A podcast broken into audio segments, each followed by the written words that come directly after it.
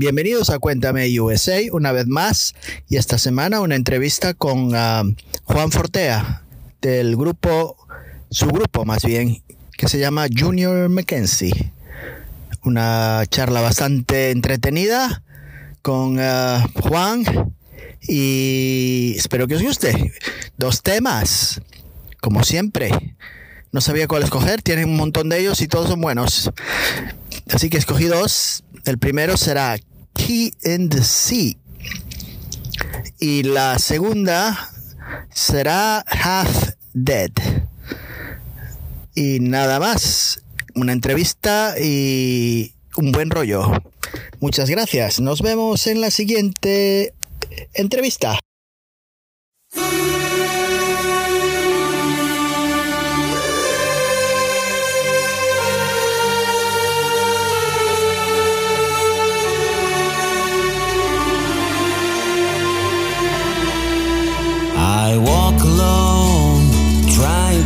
Avoid my mistakes. Cause when the day is done, I have to put myself back to bed.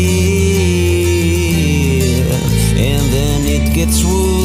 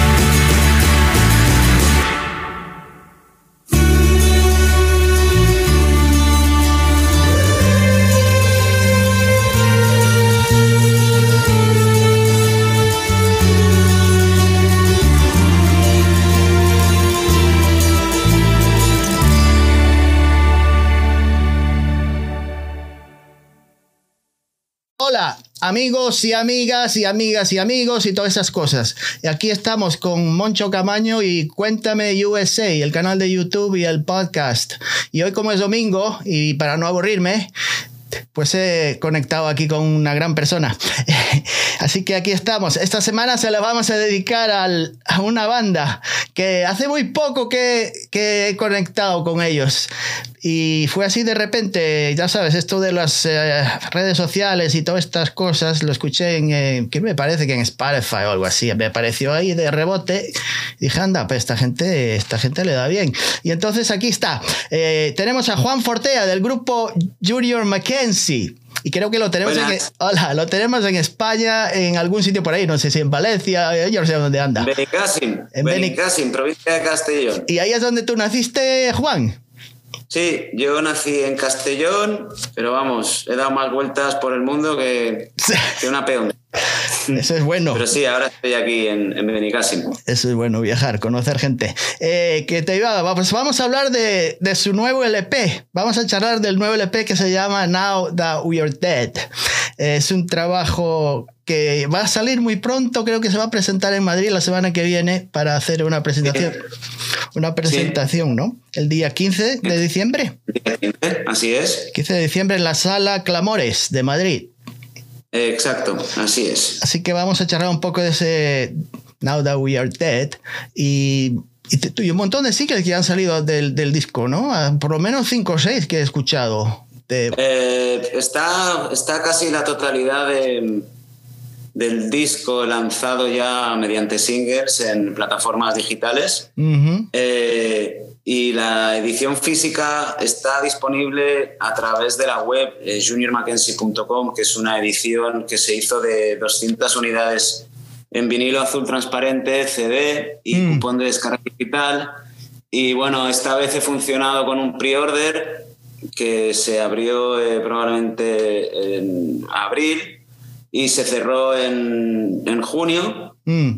Y ahí ya pusimos, la gente que hizo el pre-order tuvo unos descuentos y le hicimos llegar el disco. Eh, pero sí, el disco, digamos, la edición física está lista ya, está en la calle. Bueno, en la calle mm, no está muy bien dicho, está a la venta en, Sí. en juniormackenzie.com o en los conciertos. Mm. Porque con este disco he querido volver a trabajar eh, desde la autogestión por experiencias desagradables que tuve con el LP anterior, Fires of Life, en temas de distribución física y demás. Y decidí que, que, bueno, que tal y como estaban las cosas ahora mismo, Mm. lo mejor era eh, autogestionar eh, las ventas, saber a quién estás vendiendo, te permite también tener un trato directo y más íntimo con el comprador, con el fan, con el seguidor. Yo la, la música la, la vinculo mucho a, a las relaciones con la gente y esa manera direccional de que alguien te escriba comprando un disco, intercambies un par de mails, luego a lo mejor van a verte a un concierto, Sí. se crea como un vínculo, ¿no? Que para mí forma parte también de todo lo que es la música, que no son, no son solo las canciones. Sí, sí, sí. Mm. Pues, ¿qué te iba a decir? Eh, es- creo que el primer single que sal- salió, que se llama Loneliness, ¿no? Eh, fue el primero que escuché. Eh, Este es el, el último single que salió, exactamente, Loneliness. Y el primero que salió, salió ya el año pasado, porque lo lanzamos para ver cómo, cómo funcionaba el tema, porque estábamos ahí en el primer verano pandémico. Eh, y, y fue Bird with No Feathers, el es- primero que lanzamos. lo hiciste Y con este Loneliness Aurora, ¿no? Con Aurora. Exacto, con Aurora García de Aurora and the Betrayers. Y este Loneliness es el último single que se ha Mm. lanzado y queda un último single que completaría, por decir de alguna manera, el lanzamiento de todo el disco en plataformas eh, digitales. Que se ha hecho así, pues bueno, pues como estábamos antes comentando a, a cámara cerrada, ¿no? Ya. que está muy en boga el lanzamiento de singles por el tema de la inmediatez y los algoritmos y bueno, la pérdida conceptual de lo que es un álbum y todo eso. Ya. Entonces ahí en ese aspecto sí que me toca ceder y hacer las cosas así, pero realmente yo soy de la vieja escuela de- del disco, Mm. concepto global, con su portada, con su, con su porqué del nombre, con su porqué de las canciones, del setlist, del tracklist. de- Ya, ya. funciona así, pero bueno, eh, cara a la comunicación y a la promoción, en esta vorágine de, de contenidos que se emiten a nivel mundial diariamente, si lanzas un disco de una en plataformas, a la semana ya has desaparecido. Se- Entonces, se olvidado. supone, supone tal inversión y económica y de tiempo, por lo menos en mi caso, ¿no? que trabajo desde la autogestión y me produzco los discos y me los grabo yo, eh, me supone tanto esfuerzo que, que tengo que ir jugando con mis cartas sabiamente y poco a poco. ¿no? Mm, Y bueno, pues eso, y lan- hacer lanzamientos y captar audiencia y los Mm. fucking algoritmos con lo que funciona todo hoy Yeah. en día. Ya. Eh, te iba a decir, eh, estos, este disco lo, lo fuiste preparando antes de la pandemia, ¿no fue así? No, no tiene nada que ver los temas que tratas con el tema de esto de la soledad No. y de la, todas estas cosas de... No, sí que hay, si, si te he de ser sincero, eh, este disco, el concepto del disco y el nombre Mm. ya estaba planteado pues dos años antes de, de que saliera el primer single, The Bird with No Feathers. ¿no? Ujú, ujú. Y mm, eh, el motivo del nombre del disco, Now That We Are Dead, yo siempre he tenido la sensación desde hace años y siempre me han llamado un poco loco de que el mundo iba a colapsar Mm, de alguna manera, ¿no? sí, sí. Más pronto o más tarde iba a colapsar de alguna manera. Eh, no como ha colapsado con el tema de la crisis sanitaria, pero sí que intuía, porque si algo sé que tengo bueno es que soy muy observador Ujú, y había cosas que no me han ido cuadrando en los últimos años, probablemente en los últimos 8 o 10 años. Y cuando estaba ya con la gira del disco anterior, con el fin de gira del Fires of Life, ya se empezó a trabajar en este disco. ujú. Eh, y muchas canciones ya estaban antes de, de que petara la pandemia y del confinamiento. sí. Y, y luego otras canciones estaban medio maquetadas y aproveché el confinamiento en mi estudio aquí en casa para, para acabarlas, ¿no? Entonces sí que hay cierta, cierta temática o cierta inspiración en todo lo que ha pasado con, a nivel mundial, pero es algo que no es nuevo de ahora, es, es algo que yo ya venía arrastrando y en cierta manera eh, es lo que, lo que evoca el disco, ¿no? Y muchas veces me han dicho, bueno, pues es que te has aprovechado una situación, llamarle a un disco ahora que estamos muertos, now that we are dead, que la portada sea un, un féretro, es de, Yeah. de muy poco gusto, muy poco tacto con la, con la cantidad de gente que ha fallecido. Ah, no me Eh, pero bueno, la realidad es que la portada del disco ya estaba pensada desde que se concibió el nombre del disco. Dije, quiero esto, ¿no? Y no, no es un disco eh, oscuro o, es un disco mm, que te puede llevar a, a estados depresivos, ¿no? Yo Mm. siempre digo que mi música, cuando me preguntan qué estilo hago, no me gusta etiquetar y yo siempre digo que lo que intento hacer es música que, que emocione, ¿no? Intentar buscar de situaciones complejas vitales mías o, o historias ficticias o de gente cercana, intentar buscar a través de la música, del movimiento y de la dinámica y los arreglos, intentar emocionar, ¿no? Porque considero que si, esto, si todo es muy repetitivo y muy monótono, acaba aburriendo, ¿no? Es como en la vida, si tú estás comiendo todos los días macarrones con queso, queso. por mucho que te gusten, te vas a acabar aburriendo, ¿no? Entonces me gusta que los discos tengan dinamismo y, y que cada disco sea distinto al anterior.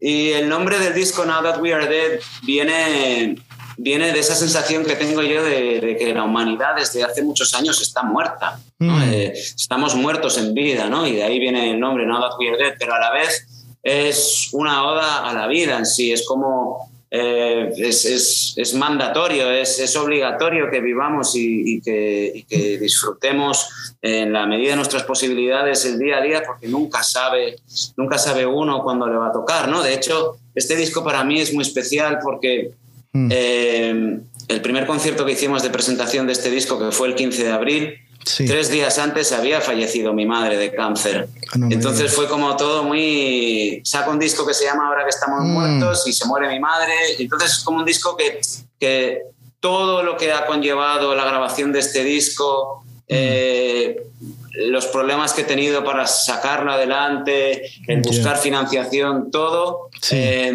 ha sido como, no sé, como muy, muy intenso todo, ¿no? muy intenso. Yo recuerdo ese primer concierto en el Teatro del Raval de Castellón presentando el disco. Tres sí. días antes había fallecido mi madre mm. eh, y fue, fue muy emotivo, pero a la vez el hecho de tener ese concierto a mí me salvó de una situación muy estresante y muy delicada, ¿no? El hecho de tener que trabajar en la preproducción, en los ensayos, eh, además yo soy una persona muy perfeccionista, de tenerlo todo claro, bien organizado, a mí me, me, me, ocupó la cabeza para no estar pensando en la muerte de mi madre Sí. y a la vez fue como una despedida eh, especial para ella, ¿no? Porque de hecho, si ves fotos mías de una guitarra que llevo, que es muy parecida a la que lleva los, el de los Foo Fighters, es una guitarra que me hizo un luthier de aquí en España, es una guitarra que mi madre se empeñó en regalarme eh, Wow. como un año antes de que falleciera, con, con una carta eh, dedicándomela, y entonces fue como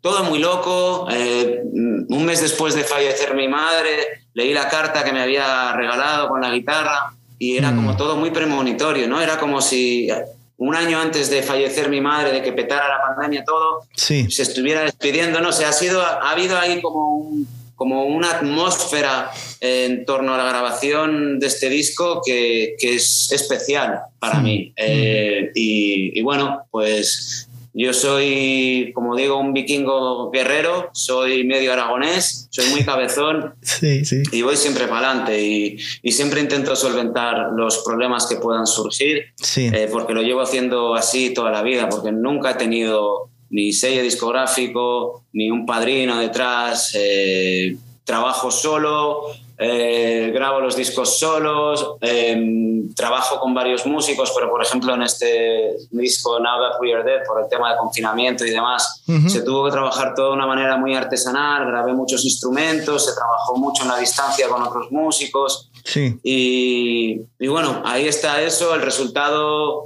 eh, después de escucharlo muchas veces ya con perspectiva, porque a mí me, me cuesta mucho eh, despegarme de los trabajos discográficos y poder escucharlos luego con perspectiva. Sí. Yo estoy satisfecho eh, con los pocos medios que he tenido. creo que he grabado un disco muy digno. Sí, sí, y sí. bueno, pues, pues voy funcionando como buenamente puedo, hormiguita, pasito a pasito y bueno, pues cada sitio donde voy a tocar, pues a lo mejor hay más público, menos público, pero el movimiento genera movimiento. Desde luego tengo claro que quedándome en casa o en el local de ensayo no voy a generar nada. No, no, no. Eh, pues escuché todos los singles y, y como tú dices, no hay temas que son un poquito más así down, se puede decir, pero yo qué sé, Sunny Days no creo que tenga mucho de, de- de- de tristeza, es muy, un tema muy alegre, muy bien eh, compuesto, yo qué sé. Y otra que he escuchado un montón de veces es Half Dead, que la he visto en YouTube, la he escuchado en, Spotify un montón de veces. Eh, me, tampoco la considero, aunque el, tema, el, el título sea así un poco macabro, no, Mm. el ritmo que lleva no es muy... No, eh, es lo que te decía, ¿no? O sea, la variedad en, en los discos. eh, en mis discos suele haber un tracklist muy variado y Sí. de temáticas muy variadas y, y a veces con letras muy cínicas como eh, Don't Become a Liar, que tiene un trasfondo político, pero Half Dead, por ejemplo, es ese contrapunto de estar cantando una letra un poco cínica que básicamente lo que habla es del paso del tiempo, de cuando tienes una rutina, se te pasa el tiempo y llegas a casa y vives muerto en vida, estás medio muerto, ¿no? Pero luego Sí. tienes Sunny Days, por ejemplo, que es una historia de, de un reencuentro amoroso, que es más 50, más Sí. doo-wop, eh, y luego tienes cañonazos eh, rockeros como Bird No Feathers eh, y bueno, tiene muchas pinceladas de, de gospel, porque a mí el gospel me encanta y es Mm. claro, intentar crear atmósferas gospel cuando no tienes un coro de gospel requiere de muchas estrategias de producción y de, y de saber, tener muy claro qué es lo que estás haciendo en cada momento. Mm.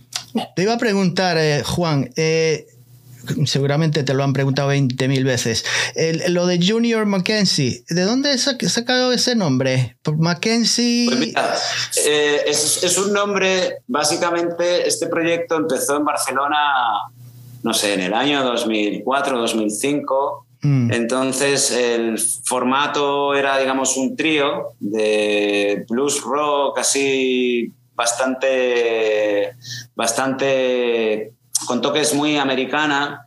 Y, el- y teníamos un show, el primer show que hicimos, no teníamos nombre. Y bueno, eh, al batería se le ocurrió Junior Mackenzie y dije, pues vale.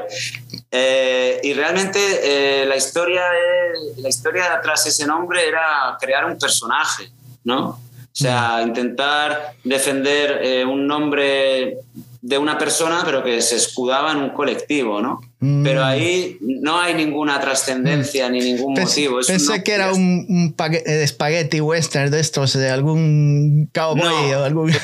Lo que pasa es que en, el en, ese, en ese momento, cuando grabamos el primer disco de Junior Mackenzie, tuve la mala suerte de que la banda se marchó de España porque el batería es noruego, se fue a Brasil y el bajista es brasileño y también se volvió a su tierra. Y me quedé yo solo con el disco y empecé a girar en acústico, a defenderlo yo solo y entonces, claro, se quedó. Ya tenía el nombre, ya, ya había un poco de recorrido y dije, no lo voy a cambiar porque No, no. yo jamás llamaría un proyecto Juan Fortea, porque a ver, si yo fuera capaz de grabar todos los instrumentos, a lo mejor no me importaría, pero cuando Ya. requieres de otros músicos para llevar adelante tus ideas, eh, pues bueno, eh, creo que ese concepto de crear eh, un individuo, un personaje, que hace años era yo ese personaje, porque estaba muy, había como unos trasfondos personales reflejados en ese personaje que estaban también en mi persona, pero que hubo un momento en mi vida donde estaban esos dos personajes muy fusionados y no acababa de tener muy claro quién era yo y quién era el personaje Sí. pero finalmente se, se dejó el nombre, se mantuvo el nombre, eh, Ujú. principalmente por la trayectoria que llevaba ya.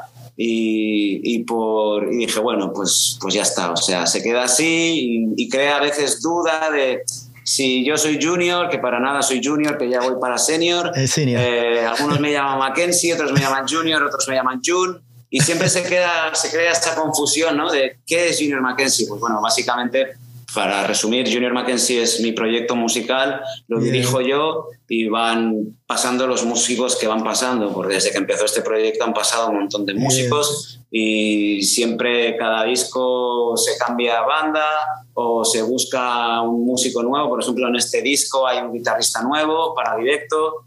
Eh, porque así lo requiere la producción, pero el disco anterior, Face of Life, manejaba yo solo las guitarras, no era necesario más. ¿Quién es el Entonces, guitarra? siempre- Carlos, Carlos Gómez. ¿Es el guitarra? Carlos Gómez. Sí, Carlos Gómez. Sí. Empezó con nosotros Lucía Zambudio y por temas de agenda se lo tuvo que dejar y estaba también a la batería acompañándonos Ben Wirjo, que es norteamericano, Ajá. pero ha sido papá y bueno, ha tenido que dejarlo y ha entrado Alfonso Luna, que es un batería de Valencia, que es un tío que tiene mucho recorrido también, que ha sido músico de George Rose y está muy metido aquí en la onda y Mm. hemos rearmado la banda, que es con la banda que estamos presentando este disco y la Mm. verdad es que estoy muy contento porque, bueno, siempre cuando tienes una dinámica de trabajo con unos músicos y la banda ya suena de una manera, Mm. cambiar músicos a veces es muy estresante porque cada uno tiene su toque Claro. y se tiene que rehacer a las canciones, a lo mejor es un músico que viene más del jazz y le cuesta un poquito más de tiempo hacerse a lo que tú quieres, pero he tenido suerte con esta nueva formación porque, porque lo han cogido todo muy rápido. Mm.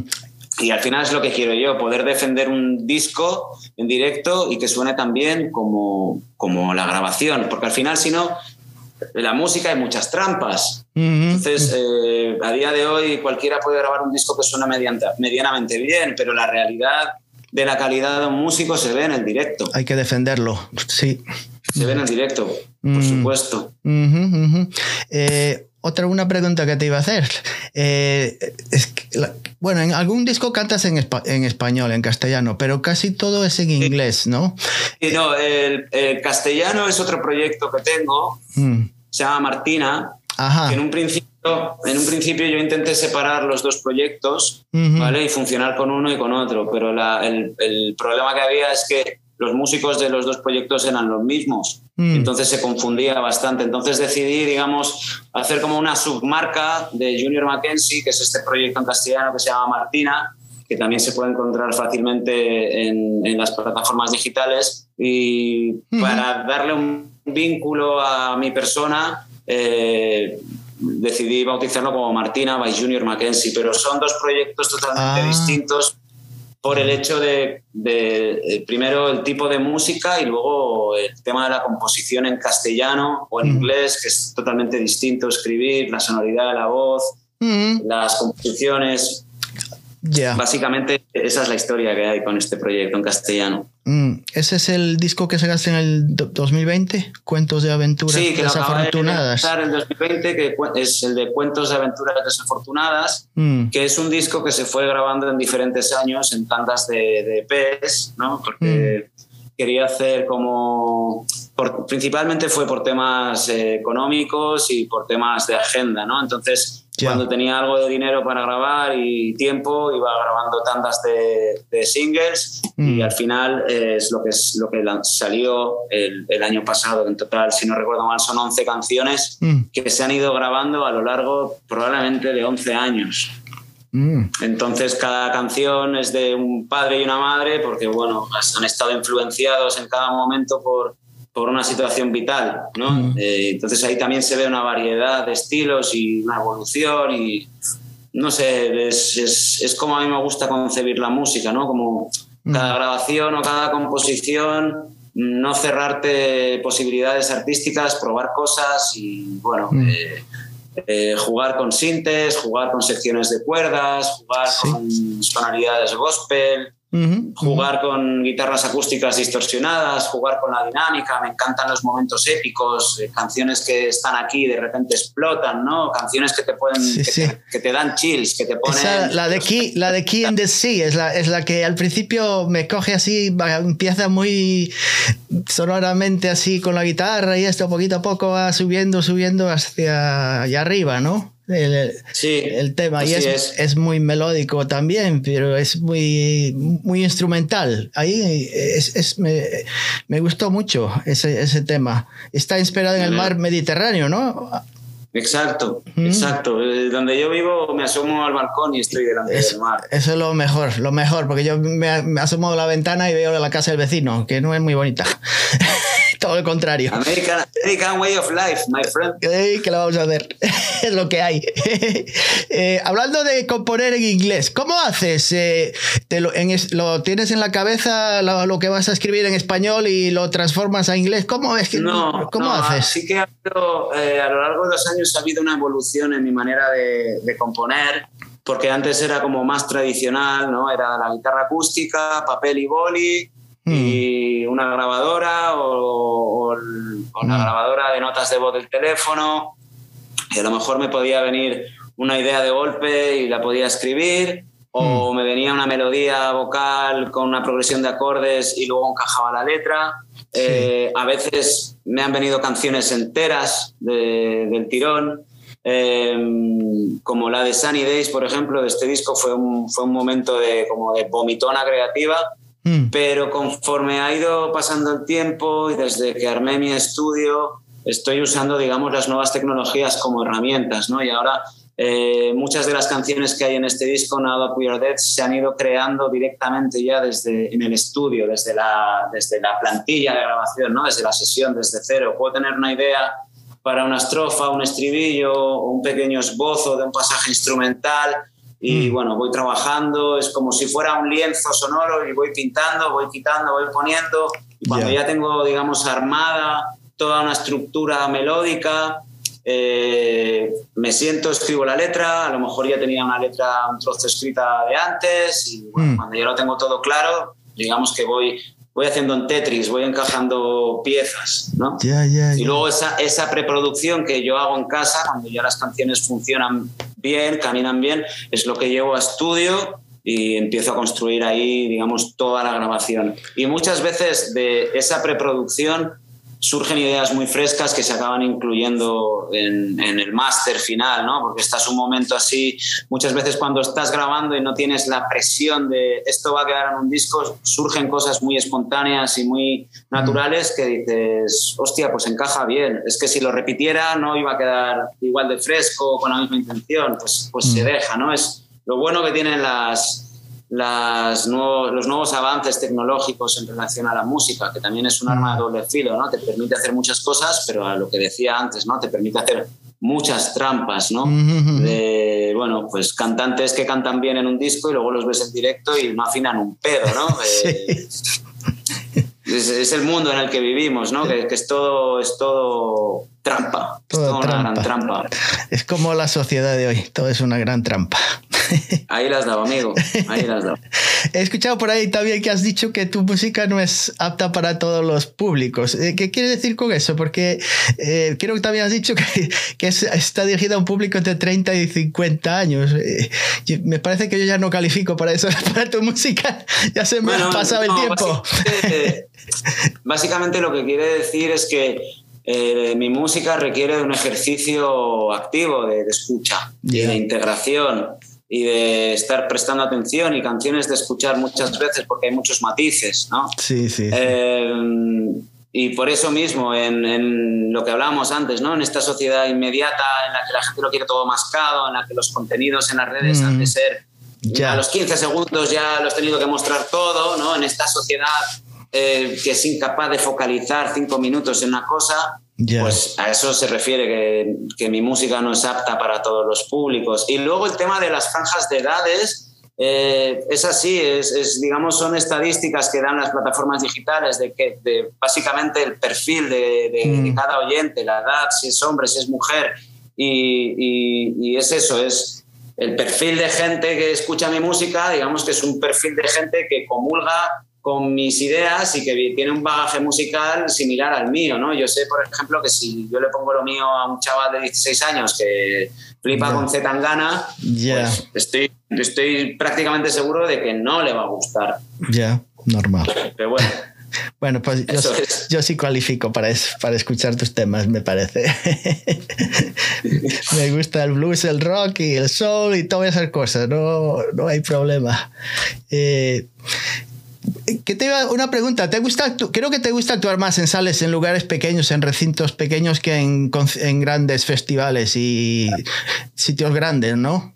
¿Lo prefieres hacer Sí. en lugares así más eh, íntimos? a ver, para mí sería maravilloso poder entrar al circuito de festivales porque te, Mm. da, te da una posibilidad de mostrar tu propuesta a un público muy amplio, ¿no? Ya. pero tal y como está la situación ahora es bastante difícil. Sí que lo conseguí con el disco anterior, que empezamos a entrar en festivales, pero cuando pegó el pedo de la pandemia se desmontó todo, ¿no? Mm. Pero es cierto que yo disfruto más en sitios más pequeños, donde tengo el público cerca, porque creo que eh, la conexión es mayor el goce por ambas partes, por los músicos y por el público es mayor. Es como un diálogo bidireccional Mm. que, que- que tiene más posibilidad de ocurrir en un sitio pequeñito que en, que en un gran festival. Aunque ya te digo, a mí los festivales que hemos hecho eh, han funcionado. ¿no? En el 2018 estuvimos tocando aquí presentando el Files of Life en el, en el Festival Internacional de Benicassim y hemos Mm. tocado más festivales y, y funciona. ¿no? Es una propuesta que funciona.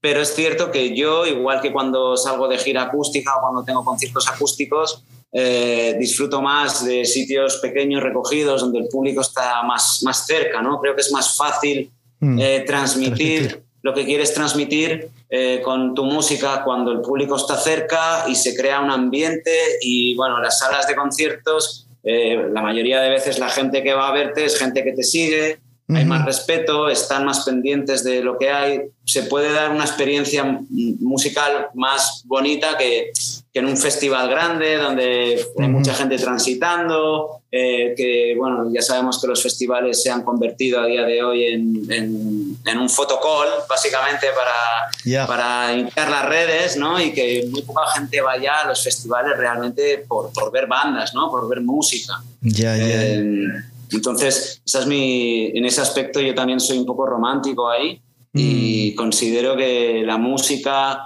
se vive mejor en salas pequeñas, aunque ya te digo, a mí los festivales que, que hemos hecho eh, para mí han sido maravillosos y de hecho sigo intentando poder meter esta propuesta en festivales, Mm. pero está, está muy complejo para las bandas eh, y los artistas autogestionados, es Sí. algo muy complejo.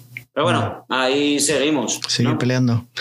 Y hablando de, de tours y eso, estuviste en los Estados Unidos también, ¿no? Eh, Hiciste un tour acústico. ¿En qué año? Sí, estuve, estuve, viviendo por, estuve viviendo en Miami, la zona de, pues esa zona de Florida, eh, cuando- en el año 2000, creo que fue 2009, Mm. 2009 y luego 2010. Sí. Y bueno, me fui allí básicamente por temas laborales a hacer eh, Mm. trabajos de postproducción de audio para publicidad y eso.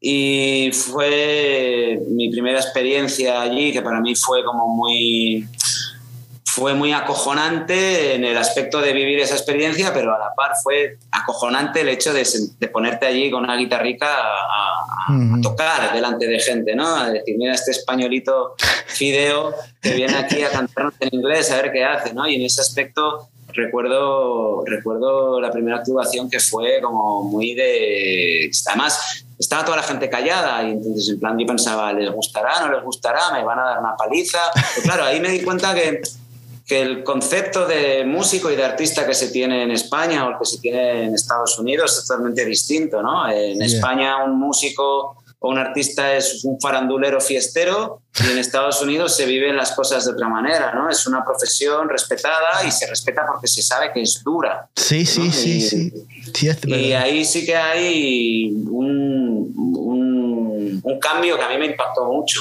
¿No? Mm. en ese aspecto. Y luego pues también he estado tocando en acústico por Portugal o he estado en Francia también. A mí el, el, el hecho de poner mi, mi, cuerpo esquelético en países y situaciones que me sacan fuera de mi comodidad mm. me motivan mucho porque porque te hacen crecer como, como persona, te hacen crecer como músico y aparte te llevas un bagaje, conoces a mucha gente que luego se convierten en amigos o donde vives experiencias interesantes que luego puedes plasmar en la música.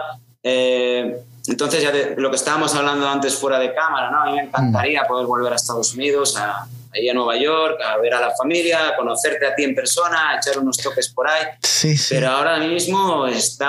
Está, muy difícil. Que, que, que Pero, con poder salir de casa y llegar al súper, yo ya me conformo. Ya, yeah, no te preocupes. Si algún día apareces por acá, por Nueva York, uh, te daré de guía turístico. Te llevaré por ahí a los, todos los clubs y todos los locales donde vas a escuchar muy buena música. Además, la hay mala también, pero también, también la hay buena. ¿eh? Buenas bandas eh, de blues y de rock. Hay aquí en New Jersey, donde yo vivo, hay un, bastantes clubs donde escucharla semanalmente. O sea que hay bastante oferta todavía.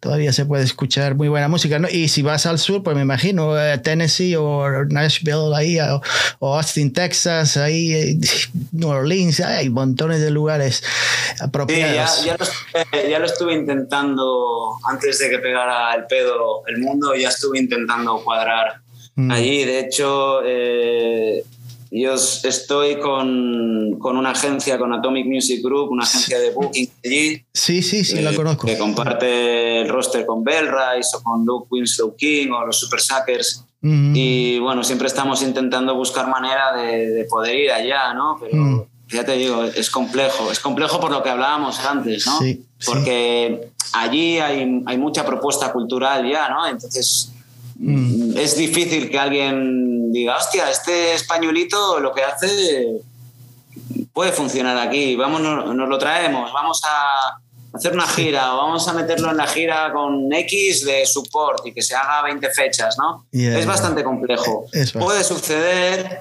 conozco gente que, que, lo ha hecho y que lo hace, mm. pero tal y como están las cosas ahora es no, no, no. muy difícil. Es muy difícil porque ya, eh, ya está difícil aquí en el propio país como sí. para irse a, a, otro sitio, ¿no? Pero sí, bueno, sí. yo espero que en un futuro no muy lejano eh, las cosas mejoren un poco. Eh, mm. Esperemos. Yo seguiré grabando discos, de hecho estoy ya componiendo canciones nuevas para el próximo disco, voy maquetando ideas, tengo cosas por ahí ya dándome vueltas en la cabeza que muchas veces me pasa eso, se me ocurre algo y lo tengo ahí días y días y días y días y días y se va formando en la cabeza y luego un día cojo la guitarra y me pongo y, mm. y voy, voy creando estructuras y siempre funciona así, voy tiro con un disco, intento promocionar un disco, girar con un disco y al mismo tiempo mi cabeza ya está pensando en el siguiente disco, canciones, eh, sí. hacia dónde lo voy a tirar, qué tipo de influencias quiero que tenga, eh, no sé, siempre hay algo ahí dando vueltas. Mm, pues paciencia, sobre todo aquí para los Estados Unidos también, porque las cosas tampoco están muy bien. A lo mejor desde dos o tres años ni siquiera están, estamos peor de lo que estamos. Estamos, en, si hablamos de temas eh, políticos y del descalabro de, de todas las, eh, del capitalismo, se puede decir acá. estamos contaminados, adormecidos y yo qué sé, con menos, Pues eso, amigo. nada, menos tío, sensibilidad y, y cada día se miente más y se miente mejor. La gente se cree todo. Now that we are dead, amigo. Ahí estamos, así que a ver, esperemos que las cosas mejoren en todos los sentidos. Aquí y y en España me imagino también, porque yo no sé cómo están allá las cosas, pero a veces también no sabe uno si están caminando patas arriba o con la cabeza. Pues mira, Moncho, aquí en España las cosas, las cosas, mi opinión es que no están tan mal como los medios de comunicación intentan hacernos eh, creer, ¿no? Yo creo que, que, a ver, es cierto que hay un, un bicho eh, que la gente enferma, Sí. pero creo que, que realmente, aparte del bicho, o sea, lo que la gente está es enferma de miedo. Mm, enferma de miedo, miedo inducido por los medios de desinformación, mm, que están comprados además por los grandes, por los grandes lobbies y grupos financieros que tienen partes en farmacéuticas, tienen partes en, en- en medios de comunicación, tienen acciones en, en empresas eh, como A3 Media aquí en España. Sí. Y, y, bueno, no me voy a, no Ya, me ya. voy a meter en, en temas, pero te quiero decir que las cosas están mal, pero no están tan mal. mm. Pero parece O sea, como que nos quieren separar en grupos, como esta gente es, es- mantente aparte de ellos que no es buena gente y esta otro Sí, esta- sí, es sí. una tribu contra la otra tribu. Es como yo nunca había visto una sociedad tan separada como ahora. Sí, sí, sí. Ni siquiera por temas políticos ni por temas de fútbol. O sea, ni por uno ser del Barça y otro del Real Madrid, ¿no? Ni Yeah. por uno ser del PP y otro ser de Vox, ¿no? O sea, yo nunca había visto a una sociedad a nivel mundial, ¿eh? Sí, sí, sí, sí. Tan dividida y tan separada y de hecho creo que la gente está focalizando mal su ira. Es- digamos que los ciudadanos de a pie están enfadados con los ciudadanos de a pie Sí, cuando sí. la realidad es que el ciudadano de a pie tiene que estar enfadado con los gobiernos. Pero es- yo creo que con- benefic- sí. los beneficia a ellos, que estemos siempre enfadados entre nosotros para despistar. Claro, claro, porque eh, vivimos eh, en la gran distracción, ¿no? La gran distracción eh, que no te permite o que no te permite focalizar en lo que es realmente importante. Mm. Desde mi experiencia y punto de vista, sí, hay un bicho, sí, hay un virus, Sí, eh, sí. pero creo que está todo eh, maximizándose a niveles cósmicos eh, para tener a la población asustada y sometida, porque realmente si quieres tener el control de la población solo tienes que tenerla asustada y la gente, o sea, ¿a qué, a qué tiene miedo? A perderlo todo y a enfermar. Porque, digamos que no hay nada peor en, en el mundo que la enfermedad y la muerte. Y luego perderlo todo. O sea, entonces si tú tienes a la gente pillada los huevos por ahí, van a hacer lo que quieras. Ya. Y el problema que hay es que la gente no se da cuenta que su ira está mal focalizada. Sí. Que da igual si, si te han si has pasado por caja o no. Que pasar por caja es lo que digo yo de si te han puesto el Ah, ya, ya, ya. pinchazo, ¿sabes? Que da igual que estés vacunado o no, o no estés vacunado. Yo creo que la gente eh, se está creando un conflicto social muy grande y hay una división social muy grande que, bueno, eh, estrategia de guerra, divide y vencerás. Sí. Mm, Ya está. bueno, ¿Qué le vamos a hacer? Yo no sé. Bueno, Y habla, si hablamos de, se, se lo, se lo dirigimos esto hasta, hasta hacia la música, pues también vamos a ver que es lo- la música que escuchamos hoy en día es, es un reflejo de nuestra sociedad, de lo que, lo que está ocurriendo. Que Sí. yo qué sé, lo que más triunfa ahora mismo es cuanto menos te haga pensar eh, la música, yo qué sé, un tema tuyo, cualquiera, la composición, la estructura de una canción, se pueden hacer 50 canciones de, de, de reggaetón con todo eso que has hecho tú. Eh, eso- sí, pero no Todo solo es más música, simple. Es, es todo, yo creo que todo a nivel mundial carece de contenido ya. Mm. O sea, yo creo que se quiere que el- la cultura y la música también es un, es un arma de alienación mental, ¿no? Entonces, Mm. si tú le das a la gente cosas muy simples que no le hagan pensar, pero cualquier tipo de entretenimiento, ¿eh? y, y- y la publicidad que te bombardea, cosas vacías, ¿no? Que compra, consume, compra, consume, compra, consume, tira, compra, ¿no? Es el mundo en el que vivimos y toda la cultura, no solo la música, ¿eh? Sí, el sí, cine. Mira las superproducciones de Hollywood que están haciendo. Mm. Bodrios, están tirando de remakes. Pero yo recuerdo el cine cuando yo era pequeño, Mm. en los 80, en los 90. El cine era un cine de calidad, con mensaje, ¿sabes? Sí, Ahora sí. no, es todo, es todo entretenimiento vacío, desde Mm. mi punto de vista. Sí, que es una manera también de, de- de- de alinear, de, alienar a la gente, ¿no? El, eh, si tú le das, le acostumbras a la gente a tener que enfrentarse a cosas muy, muy sencillas, mm, que no les requiera ningún esfuerzo. Que no tengas que eh, pensar mucho, que se te... Exacto, es sí. extrapolable a cualquier faceta de la vida, sea política, económica, laboral. Y entonces la gente está sumisa, tragando mierda, enfadados con quien no se tienen que enfadar. ¿No? Mm. O sea, aquí, por ejemplo, en España, nos tuvieron confinados de manera anticonstitucional casi tres meses. Eh, la gente diciendo de esto vamos a salir mejor, los cojones. Yo ya sabía que esto iba a ir- íbamos a ir a peor como sociedad. Eh, y bueno, y los gobiernos diciendo que, que- que sí, que, que había un comité de expertos Mm, eh, asesorando al gobierno y luego no había comité de expertos. Ya. Tío, o sea, y la gente aquí, eh, ja, ja, ja. Ya. ¿Sabes? Y al final yo siempre lo digo, digo, en España, porque yo hablo de lo que veo, en España la gente lo único que quiere es que los bares estén abiertos y tener 20 eurillos para ir a tomarse unas cañas. Y si hace falta meterse 100 vacunas para seguir manteniendo ese privilegio, la gente lo va a hacer, ¿sabes? Sí. Eh, y entonces, mientras no haya una revolución social, desde... Yo no soy violento, pero, pero creo que va a llegar un momento en el que si queremos defender nuestros derechos como ciudadanos, Ujú. eh, vamos a tener que echar mano de una revuelta, de una revolución, ¿sabes? Y que está sucediendo a nivel mundial. La gente se está revolucionando, pero ¿qué pasa? Que los medios de comunicación muestran lo que les interesa, ¿no? Ujú. Y hasta que la gente no, no tenga conciencia global de todo lo que está pasando y de todo lo que están haciendo y de todo lo que nos van a hacer, no vamos a cambiar y vamos a ir a peor. Por eso te digo que now that we are dead y a disfrutar que, que nadie sabe qué va a venir. Nunca nadie lo sabe, pero ahora está todo como bastante más, Bueno. más jodido. Y creo que la gente tiene que despertar ya, ¿sabes? Creo que la gente tiene que despertar eh, y darse cuenta de, de quién es el enemigo realmente. Porque desde luego el vecino no es. No, el vecino no es el enemigo, no.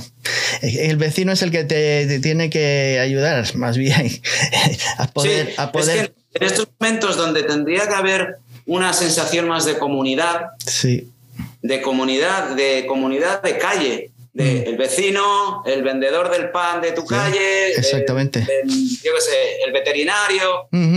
Eh, creo que, es- que los cambios tienen que venir desde la base, sí de abajo arriba. la base de la población estándar, ¿no? Sí. Y trabajar desde la comunicación y la cooperación. Exacto. Pero lo que se está haciendo aquí es romper el sistema social. Ya se rompió con el confinamiento y Mm. se ha roto con el distancia social, la mascarilla, no vayas a ver a tal, no vayas a ver a cual, no, el saludo con el codito, ¿qué coño Mm. Es eso? Sí, ¿Sabes? Tonterías. Entonces, hasta que la gente no, no sea consciente, nos van a vapulear todo lo que quieran. Y, y eso es algo que mi música lo, lo refleja. Ya. Porque, eh, porque, joder, yo recuerdo eh, cantautores aquí como Joan Manuel Serrat o todos estos que cantaban que su canción era una canción protesta, ¿no? Sí. Eh, Igual, sí, sí. Igual que aquí en los 60 y los 70 en Estados Unidos, Claro, de la ahora, misma no, manera. ahora es todo contenido vacío, es todo contenido vacío. ¿Por qué? ¿Por qué se promueve ese contenido vacío? Porque no, eh, no, eh, no favorece que la gente tenga un criterio. Entonces, si tú le das contenido rico en, en mensaje que pueda hacer despertar, Mm, no, no va, no va a rentar el- este control, ¿no? Y bueno, No. y se ha visto en personajes como John Lennon o. Bob Marley, ¿no? Sí, sí, sí, sí. La gente, pues bueno, es- se suponía que eran un peligro y luego, pues, un chalao los mató, ¿no? También vete a saber qué pasó ahí, igual que con Kennedy. Pero, Si, va, si pero vamos son- a... es harina de otro costal. Pero vamos, resumiendo, mi música eh, tiene un componente muy social. Y tiene un mensaje muy social y una crítica muchas veces cínica hacia el mundo en el que vivimos y hacia el comportamiento de la gente. Y por eso también considero que por eso digo que no es apto para todos los públicos, porque hay gente que no está preparada para escuchar cosas que, les, que le pueda mover, Que le pueda hacer cambiar el foco de atención de algo, ¿no? Que le pueda hacer cambiar el punto de vista. Ya, pues eh, espero que el- tu próximo disco sea Now That We Are Alive o algo así. Más, Esperemos. esperemos. Así que el próximo miércoles vas a estar ocupado, ¿no? Vas a, presentar Exacto. tu disco. El miércoles estamos en la Sala Clamores en Madrid, el miércoles 15, apertura de puertas a las 8 de la tarde, concierto a las 8 y media. Y el jueves, jueves 16, estamos grabando los conciertos de Radio 3. Ujú, ujú, que ya te he Eh, visto ahí hace un par de años, ¿no? También estuviste. Sí, con, con el disco anterior, con el este- Face of Life, estuvimos allí también. Y para el mes de enero, después vas a tienes ya algunas giras por algunos, eh, sí, quiero pendientes un algunos sitios, festival. ¿no? Tenemos un festival en Madrid, un festival muy guapo que, que se llama Madrid Sonora, en la Sala Movidic, Ajá. sábado 29 de enero, que es un festi que ha montado un buen amigo mío, que David Aldave, que toca en una banda que se llama Flamingos Bite. Ujú. Y bueno, es un festival autogestionado eh, de una noche y están, el cartel lo conforman Flamingos Bite, Paul Cinard, Pablo Solo y Junior Mackenzie. Y la verdad es que la venta está yendo súper bien. Estamos muy contentos porque, ya te digo, es un festival donde no hay sponsors, se está trabajando desde el amor por la música y está funcionando. Entonces, eh, eso es lo que tenemos en enero. Luego, febrero, vamos a tocar a Segovia en el Ciclo Week. Y luego, eh, marzo, abril, vamos por el sur, hacemos Granada, hacemos Estepona. Todo eso, si, si nos lo permiten, las autoridades Sí, competentes, las, las más competentes que, incompetentes. Sí, las dos sociedades. Vale, pues eh, te iba a decir, eh, me gustó hablar contigo. Eh, creo que no hablamos mucho mucho. de música, nos metemos por otras cosas que a veces no, pero todo tiene que ver, todo tiene que ver. Lo- Todo lo- tiene que ver, todo, todo tiene está que ver. conectado. O sea, el arte es un reflejo de la realidad filtrada por, por, por la visión del artista y ya está. Y no hay otra. pues Todo eh, lo demás para mí es, es entretenimiento vacío. Ya, pues eh, seguramente te seguiré escuchando. eh.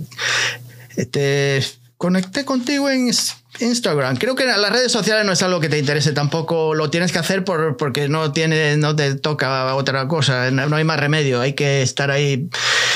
Si no, es difícil eh, conectar Sí, y bueno, encontrarte. Porque esto- para dar contigo eh, a veces es pura suerte, pura casualidad, ¿no?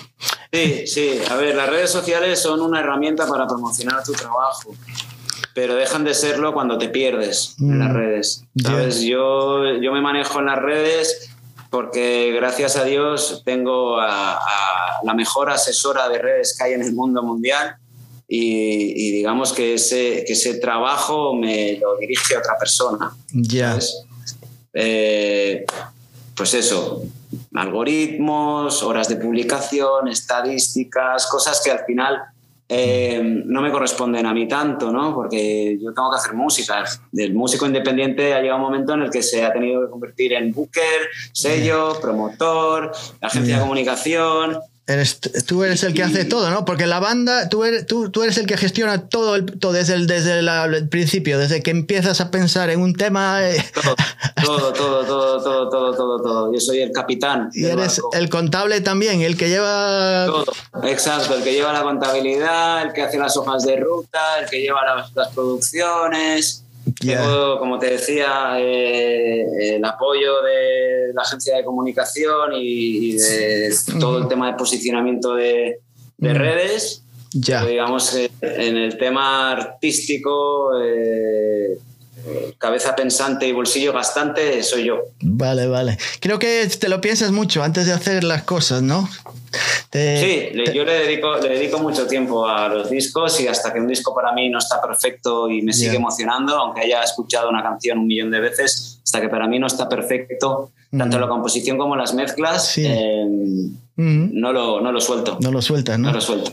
Ya. Porque para mí es algo que queda ahí, es, es eterno. Es algo que, bueno, eh, lo puede escuchar más o menos gente, pero es algo que has dejado tú allí, es, es tu legado, es tu huella y, el día que yo falte estarán mis canciones. Ya, Ya. está. Bueno, pues eh, será un, algún día si llegas por acá o si, no sé, a lo mejor te, te luego te, te- te veo por España, nun- nunca se sabe.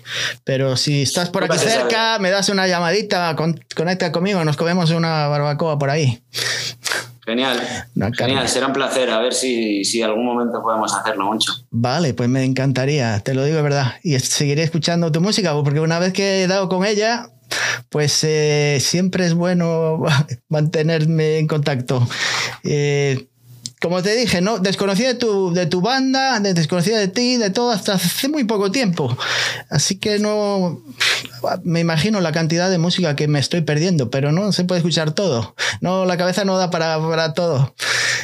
Así que me encanta escucharte. Seguiremos. eh, y, ah, y otra cosa acerca de.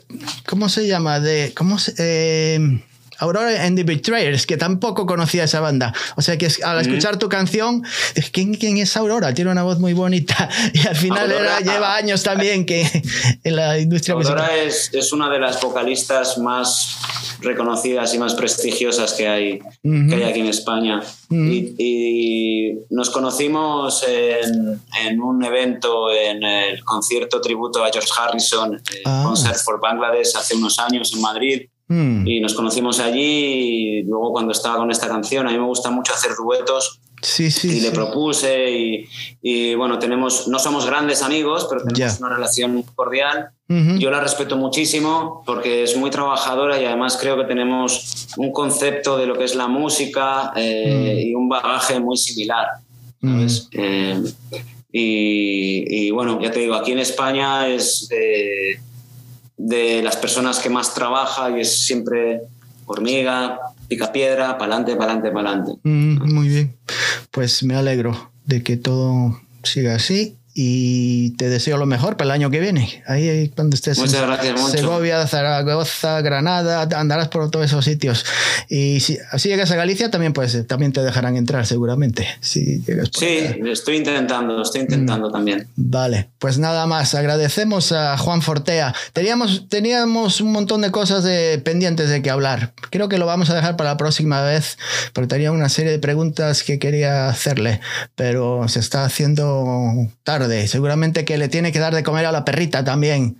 Eh, está ahí pasando hambre, hay que darle algo. No vaya a ser que se enfade con el dueño. Daremos un piensito a Mica. Dale algo por ahí. Y, y los míos también, que están arriba. Son las siete y media de la mañana aquí en los Estados Unidos. Es temprano Hostia. todavía. Eh, así bien. que tengo que tomar un café y despertarme un poco, que estoy un poco atontado todavía. Estamos, estoy como la sociedad, media tontada. a ver si un buen Cafecito para todos. Algún- Cafecito para todos. Cabecito para todos, un expreso o algo. Pues nada más, agradezco a Juan y a Junior Mackenzie, que no conozco ninguna banda que se llame así, Mackenzie. Que creo que ahora que lo pienso, que- Goodbye Mr. Mackenzie, creo que había una banda en, en Irlanda, Inglaterra, que se llamaba Goodbye Mr. Mackenzie. En Irlanda, en Irlanda y, y en Escocia hay muchos Mackenzie. Ya, por eso. Pero creo que Juan no es escocés, me parece que no. O sea que es más, eh, más de la tierra. Nos vemos, Juan. Muchas gracias de nuevo y un placer hablar contigo. Y te seguiré Igualmente. y todo lo mejor. Gracias, Moncho. Cuídate. Un abrazo. Nos vemos. Hasta luego.